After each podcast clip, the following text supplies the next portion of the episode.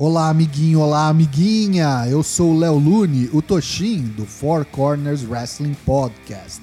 E esse é o Traps, traps, traps! Onde eu vou te contar tudo que rolou de melhor e pior no último SmackDown antes do WrestleMania Backlash deste domingo. Vem comigo!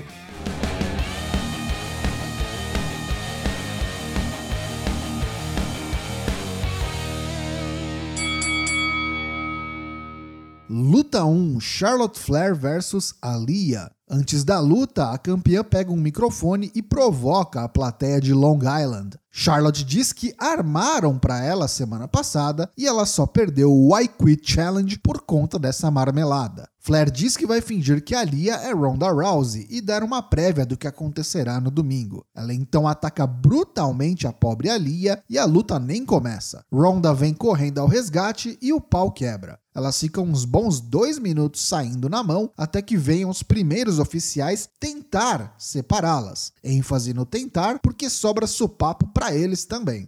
Luta 1, de verdade agora: Sasha Banks versus Shayna Baszler. Sasha quer vingança pela lesão a Naomi causada por Baszler e entra no jogo de submissões da adversária. Isso torna a luta um pouco lenta inicialmente, mas ela dá uma melhorada. Natália estava perto demais do ringue e Sasha manda um sliding hurricanrana nela. Rola uma troca de rolamentos e quando Shayna rola Sasha perto das cordas, Natália ajuda, colocando e segurando seus pés nas cordas, sem que o árbitro veja, e rendendo-lhe a vitória. Semana que vem, luta pelos títulos de duplas femininas. Happy Corbin no ringue diz que não dá a mínima para o que aconteceu na semana passada. O que importa é o que ele fará a Madcap Moss neste domingo. Moss aparece no Titantron e faz piadas com a aparência de Corbin, que diz que Moss não tem coragem de vir falar essas coisas na cara dele. Segura aí então, campeão. Madcap vem ao ringue, fica cara a cara com Happy Corbin e diz que ele teve meia dúzia de gimmicks. Talvez o próximo possa ser, sei lá, divertido só para variar. Não dá nem para voltar para a fase de lobo solitário, porque lobos têm pelos, cabelo, né? A não ser que ele vire o grande lobo careca. Corbin com cara de chateado vai embora.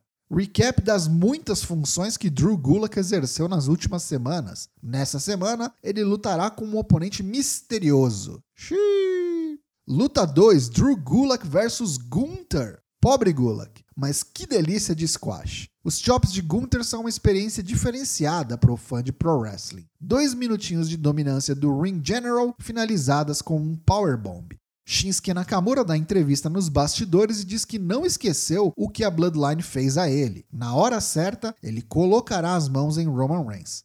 Luta 3: Sheamus e Ridge Holland versus The New Day em uma Tables Match. Os comentaristas mencionam que Butch continua desaparecido. Vai vendo. Divertida a luta que se beneficiou da estipulação, uma vez que a Field vem rolando já há bastante tempo. Reed ainda é bem inexperiente, mas os outros três participantes compensam. Destaque para Kofi e Sheamus, que brilham e proporcionam os momentos mais impressionantes da luta. De repente, Butch sai debaixo do ringue e ataca a New Day. Reed e Sheamus aplicam um duplo chokeslam and woods através da mesa no centro do ringue para a vitória. Sami Zayn interrompe uma entrevista de Paul Heyman com Kayla Braxton. Ele traz a fofoca e conta sobre Shinsuke Nakamura querendo a cabeça de Roman. Sami diz que lidará pessoalmente com o Nakamura, mas quer que Paul Heyman informe o chefe tribal sobre isso. Heyman diz que o fará e agradece em nome da Bloodline.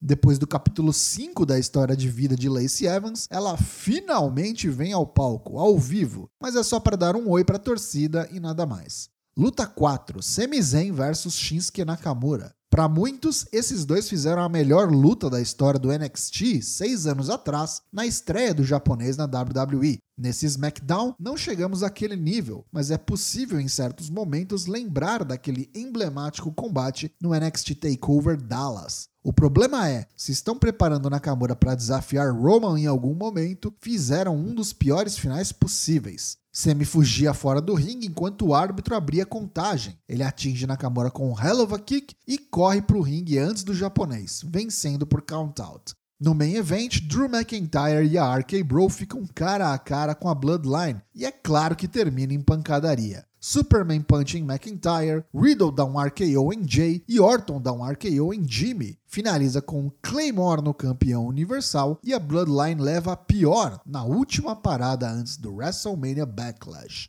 Fim de show. Pontos positivos desse SmackDown de 6 de maio de 2022. Nenhuma luta abismal, mas também nenhuma obra de arte nesse programa. As lutas foram todas regulares, com destaque para Tables Match, que foi a mais divertida do show. Acho que acabaram os video packages da Lacey Evans, aleluia! Mas também não anunciaram quando ela volta a lutar, né? Ainda corremos risco.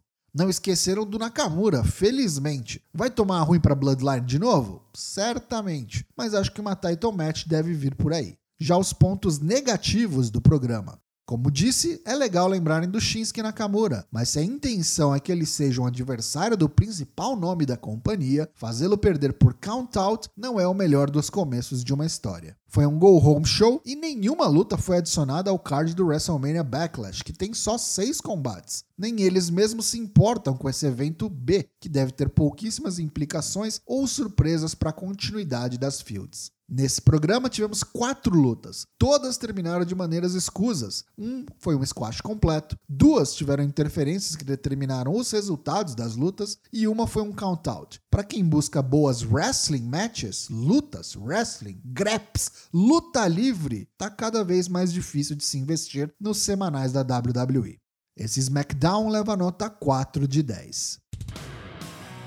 E aí, tá curtindo os drops do SmackDown? Não perca também as edições do Raw, NXT 2.0, Dynamite e Rampage. O Bolão Mania pro WrestleMania Backlash já está disponível. Acesse bit.ly barra bolão22wbm ou confere lá nas nossas redes sociais. O Four Corners tem lives todas as terças e quintas-feiras às 20 horas em twitch.tv barra 4cwp. Te vejo lá!